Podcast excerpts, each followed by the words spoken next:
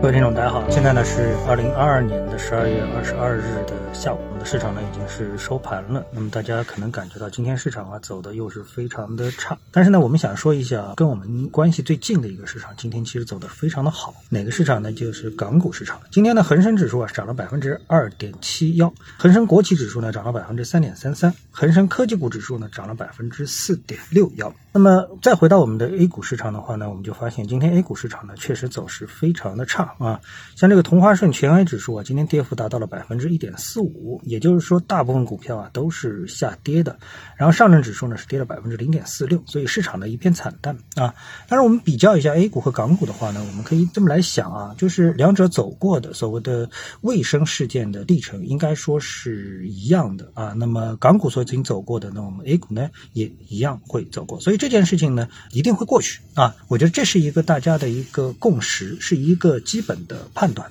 那至于今天港股啊，我们看到它的科技股指数之所以走得比较好，那么和我们昨天在探讨的一个新闻啊，也就是中美关于会计制度大家达成的一定的共识，是有着非常直接的关系的。所以这个呢，也就不稀奇啊。那么在这样一个大的背景之下呢，我们觉得啊，就是说整个这个市场啊，如果从基本面的角度来说呢，我们看到利好啊，一直是在布局。啊，利好一直在布局，有哪些利好呢？比如说房地产市场的利好啊，还有科技股指数的利好啊，等等啊。就是我们的管理层其实啊，在利好布局方面，从来呢也就没有歇下过啊。那这个呢，实际上是一改我们的证券市场这么多年来，其实早就发生改变了啊。只不过呢，很多投资者啊没有感受到这一点，就是没有自觉的去感受到这一点。那那么这个呢，是我觉得投资者必须得。注意的一件事情，就是整个市场的一个大的背景，不管是美股还是港股还是 A 股，整个的大的背景就是为投资者创造一个投资的一个环境。如果你没有感觉到的话，那么也许是你自己啊这个投资的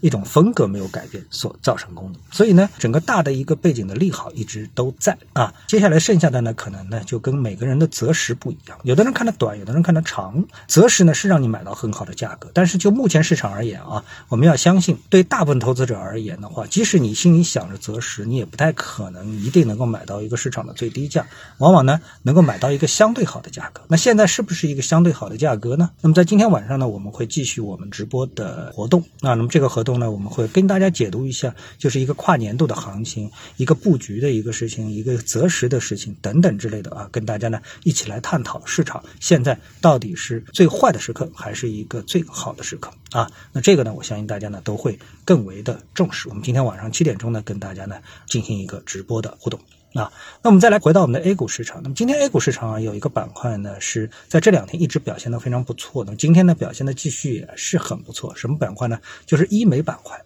啊，这个板块啊，今天段子非常多啊。比如说比较典型的段子什么呢？就是说这个很多妇女同志打了玻尿酸，然后呢，最近呢，由于发烧啊，发到三十九度啊、四十度啊，哎，把这个玻尿酸给烧了没了啊。据说有这样的一种情况，我个人不是很了解啊，但是我觉得这可能性到底存在还是不存在呢？但是无论如何，从这个医美的角度来说，这是一个刚需，然后呢，这又是一个大消费的一个板块之一，所以在现在的背景上走强啊，我觉得它的理由其实还是比较充分的啊。我们看到。很多医美的个股啊，这两天走势都是非常的不错啊，所以一旦整个市场企稳啊，或者说是一个大的环境，公共医疗事件的这个大的环境企稳之后，那我相信啊，对于消费板块的这种报复性的反弹，那一定会出现。那我们现在已经发现了，我们在评估目前的卫生状况的一个情况下面，从前几天呢是呃阳了没有，到现在已经变成了阴了没有，此消彼长啊，我觉得整个的一个态势正在向好的方向来转化，不知道你是不是也感受到了？这一点呢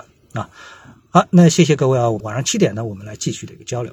今天呢，跟大家聊到这里啊，那么各位呢有什么想法或者是感受啊，欢迎在评论区呢一起交流，也希望各位啊多多点赞、转发、订阅我的频道专辑啊，我们下期的节目时间再见。